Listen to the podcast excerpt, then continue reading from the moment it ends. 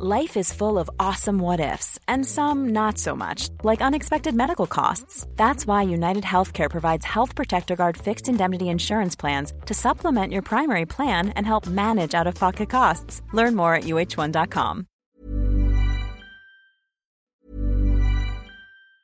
When you're ready to pop the question, the last thing you want to do is second guess the ring. At Bluenile.com, you can design a one of a kind ring with the ease and convenience of shopping online. Choose your diamond and setting. When you find the one, you'll get it delivered right to your door. Go to Bluenile.com and use promo code LISTEN to get $50 off your purchase of $500 or more. That's code LISTEN at Bluenile.com for $50 off your purchase. Bluenile.com code LISTEN. Everyone knows therapy is great for solving problems, but getting therapy has its own problems too like finding the right therapist, fitting into their schedule, and of course, the cost. Well, BetterHelp can solve those problems. It's totally online and built around your schedule. It's surprisingly affordable too. Connect with a credentialed therapist by phone, video, or online chat, all from the comfort of your home. Visit betterhelp.com to learn more and save 10% on your first month. That's BetterHelp, H E L P.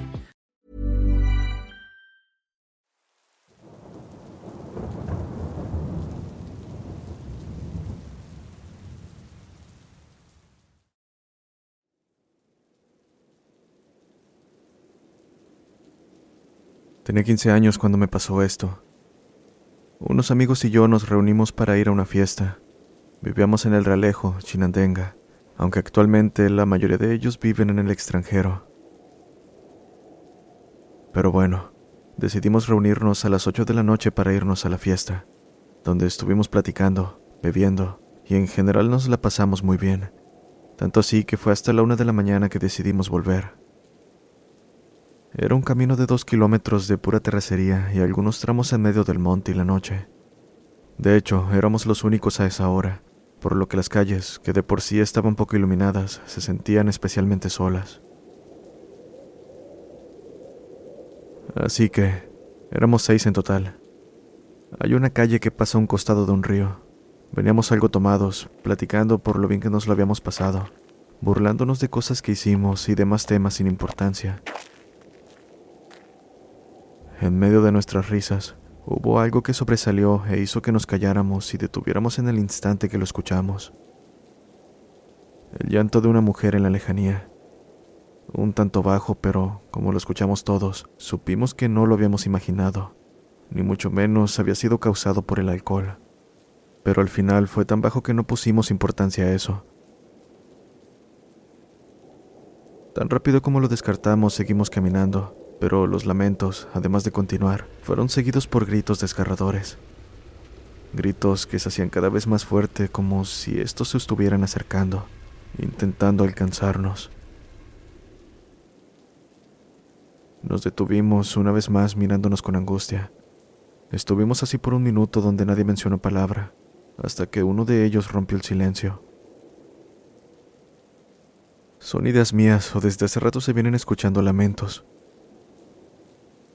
yo lo escuché, pero no quise darle importancia. Le dije. Yo también lo escuché.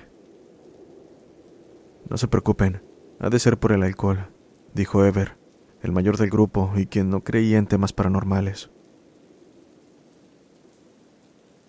Al final confirmamos que todos habíamos escuchado lo mismo, cosa que solo nos causó mayor temor.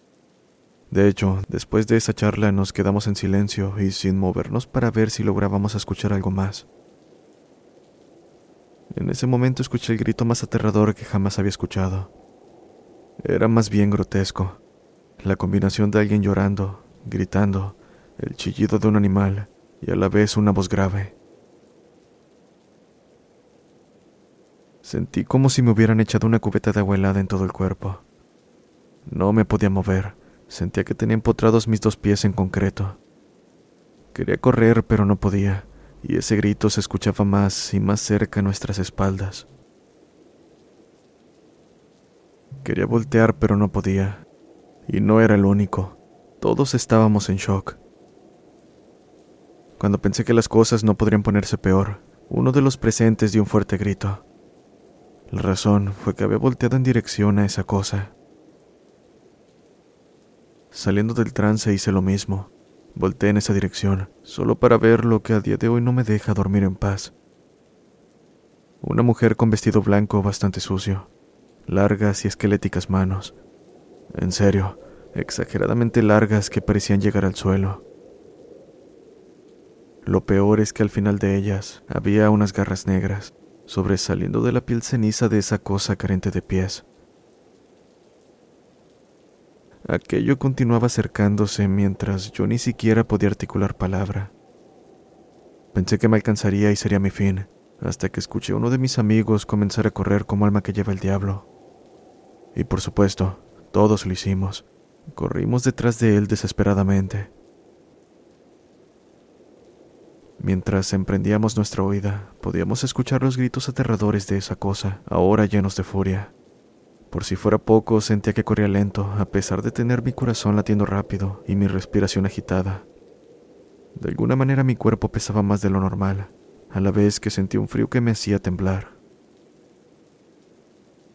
Gracias a Dios logramos llegar a la casa de Ever, quien vivía más cerca de todos. Nos detuvimos frente a la puerta y él comenzó a gritar a su madre que abriera. Para nuestra suerte no tardó en salir, asustada, preguntando qué era lo que ocurría. Por nuestra parte no podíamos ni hablar. Era tanto nuestro susto y fatiga que solo nos dispusimos a entrar en su casa.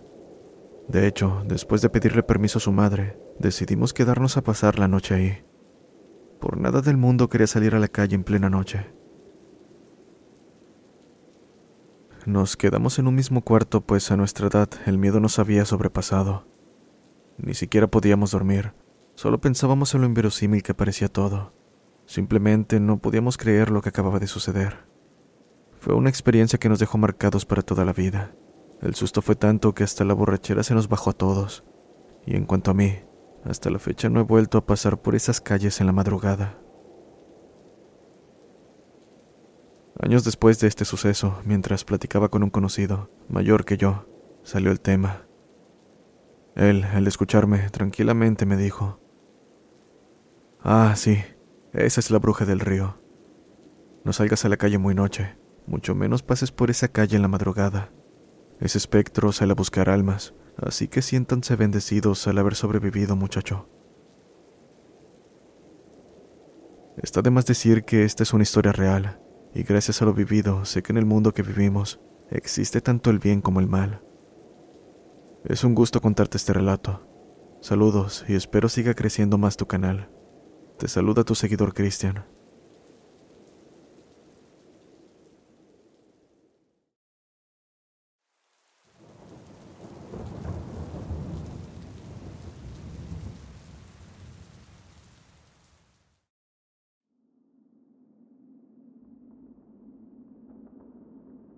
Esta historia nos la solía contar mi padre, quien murió en el año de 1994, cuando yo era pequeño. Mi padre, Alfredo Guerrero, era un hombre de carácter fuerte, formado a la antigua, alguien a quien difícilmente algo lo asustaba, y no titubeaba en andar por la solitaria calle a altas horas de la noche. Así lo habían criado mis abuelos.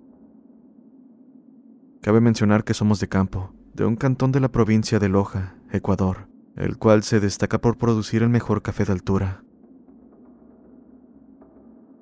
Pero bueno, mi padre decía que mi abuelo le había dado un cafetal para que lo trabajara, en el cual había una casa que estaba prácticamente abandonada. Se comenzó a usar hasta que mi padre, al trabajar la tierra, guardaba el grano cosechado ahí mismo, aprovechando la construcción, más que nada para que no se lo fueran a robar al dejarlo en un lugar poco aislado. Una vez seco, lo llevaba a casa. Esa era la rutina, y como las tierras estaban un poco lejos, se disponía a cuidar por las noches. Tomaba su carabina, se encerraba en la casa bodega que había condicionado con un cuarto, y se quedaba despierto hasta que el sueño lo venciera. Él decía que a pesar de todo, la última de sus preocupaciones eran los ladrones, pues todas las noches algo lo destapaba, Inmediatamente cogió un fósforo para encender su vela o mechero y salía con carabina en mano a buscar lo que lo molestaba, aunque claro está que, al salir, no veía nada. Solo escuchaba un aleteo alejándose y que debido a la oscuridad no lograba ver qué tipo de ave era, aunque a juzgar por el sonido debía ser muy grande. La situación se repitió cada noche que mi padre se quedaba a vigilar, hasta que, harto de los sucesos extraños, una noche decidió quedarse en vigilia fingiendo que dormía. En cuanto sintió que algo lo destapaba, le cogió la mano y rápidamente intentó encender el mechero con el fósforo, pero el forcejeo le impedía encenderlo. Más bien no encontraba el fósforo. Al final no tuvo más remedio que soltar aquella cosa, que cabe mencionar, según las palabras de mi padre, aquello tenía la mano peluda como un mono, de gran tamaño, además de sentir unas enormes garras. Cuando finalmente encontró el fósforo y encendió la vela, aquello ya no estaba ahí. Aún así, mi padre tomó la carabina y salió mientras disparaba al aire. Lo único que vio fue como una vez se alejaba del cafetal emitiendo un aleteo ruidoso. Pensando que solo a él lo molestaba aquella cosa, mi padre pensó que las cosas se calmarían si enviaba a mi hermano a vigilar el cafetal en su lugar. Así lo hizo. Mi hermano, el tercero de los nueve, tendría en aquel entonces unos 20 años. Incluso hasta la fecha recuerda lo sucedido a detalle. Dice que llegó a cuidar esa noche y todo estaba de lo más tranquilo, mas los problemas comenzaron cuando se disponía a dormir, pues había algo que no lo dejaba. Le golpeaban la puerta, las paredes y el techo, como si algo estuviera rondando la propiedad. Además, al lado de ahí, en una pequeña choza, Escuchaba algo moverse rondando el techo y aleteando de vez en cuando. Al no poder conciliar el sueño y pensando que sería algún animal de la zona, salió, encendió una fogata y se dispuso a esperar a ver lo que sea que estuviera molestando. Tal vez el fuego lo asustaría. Sin embargo, eso no funcionó. Lo supo al ver algo arrastrándose en medio de la plantación de café. No podía verlo claramente, Solo escuchaba el sonido de las ramas quebrándose a su paso. Tomando valor, se hizo una antorcha y en plena madrugada dejó botado todo y se fue para la casa. Le tocaba caminar un camino de herradura, pues cabe aclarar que estaba en medio del campo y no había carreteras. Dice mi hermano que las cosas comenzaron a ponerse peor apenas salió el camino, pues algo lo iba siguiendo. A pesar del miedo, la desesperación de no saber lo que venía detrás de él, y sobre todo lo que podría hacerle. No volteó ni un momento. Sabía que se arrepentiría toda su vida de hacerlo. Apenas llegó a la casa donde vivía con mis padres, les contó lo que le había pasado, y sin pensárselo dos veces, dejaron de quedarse por las noches en esa casa.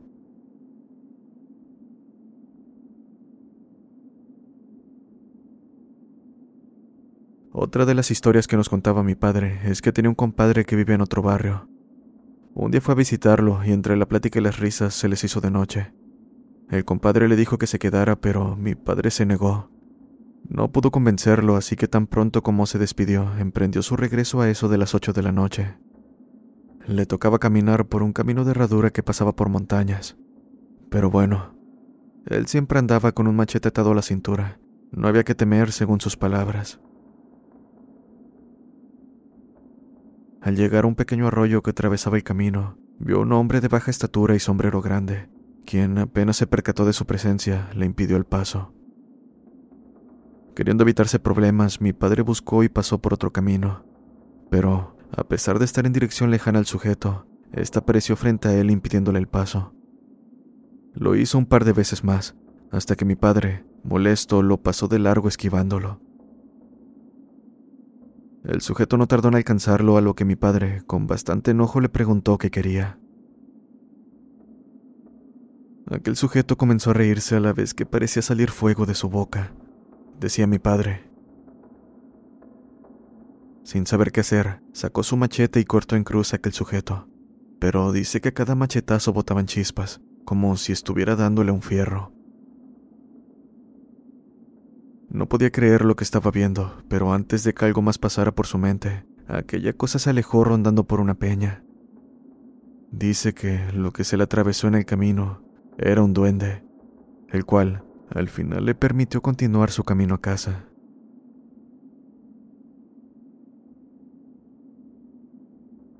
Esta le ocurrió a mi hermana hace pocos días.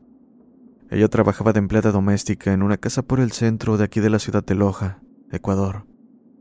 Su horario es de 8 a 5 de la tarde, y desde que empezó a trabajar, en el año 2017, dice que siempre le comentaban las señoras que había un espíritu que les escondía las cosas. Mi hermana no les creía, pensando que probablemente no se acordaban de dónde habían dejado las cosas o simplemente querían asustarla. Así que, con la llegada de la pandemia, el dueño de la casa, que sufrió una enfermedad, cayó grave, motivo por el cual las hijas pagaban unas enfermeras para que lo cuidaran día y noche. Un día, al llegar a su trabajo, encontró a la enfermera que lo cuidaba en la noche, como asustada, bastante nerviosa. Le preguntó qué le ocurría, a lo que le contó que mientras cuidaba al señor, prendió una lámpara de esas que usan para leer en las noches, en un rincón del cuarto, y se puso a leer un libro, pues el señor se había quedado dormido. Eran como las doce de la noche, y mientras leía, miraba de vez en cuando al señor para cerciorarse de que todo estuviera en orden. En uno de esos vistazos pudo ver que al lado del señor estaba una persona de pie, en un punto donde la tenue luz de la linterna no alcanzaba a iluminar. Era alto, lo suficiente como para apenas parecer humano, dijo. Se quedó congelada por el miedo. Sin saber qué más hacer, se puso a rezar en voz alta mientras se levantaba y encendía la luz de la habitación. Aquí ocurrió lo más extraño, pues a pesar de no haberle quitado la vista ni un segundo a aquella cosa, de alguna manera desapareció cuando la luz iluminó por completo en esa fracción de segundo que la oscuridad fue disipada. Dice mi hermana que, aunque las señoras rogaron para que se quedara, no accedió. Por su parte, ella sigue trabajando ahí, pues al ser su turno durante el día, pensaba que no le ocurriría nada y estaba fuera de peligro. Hasta unas semanas después, en una ocasión se encontraba lavando los platos del almuerzo, cuando una silla que estaba a su lado fue arrojada como si alguien lo hubiera hecho con mucha fuerza. De alguna manera no se asustó y decidió ignorar aquello, pero unos días después, un jueves de la misma semana, a eso de las 3 de la tarde, ella se encontraba limpiando el comedor cuando escuchó que alguien entró. Pensó que se trataba de una niña de las señoras y salió, pero grande fue su sorpresa al ver que se trataba de lo que describe como un espectro de más de dos metros de altura, con vestimenta color plomo, carente de piernas. Dicha aparición cruzó la sala metiéndose en un cuarto. Debido al miedo no se pudo mover, mucho menos gritar. Solo vio como aquello pasaba frente a ella y desaparecía. Hasta la fecha, dice mi hermana con gran temor, que en esa casa siguen ocurriendo cosas extrañas.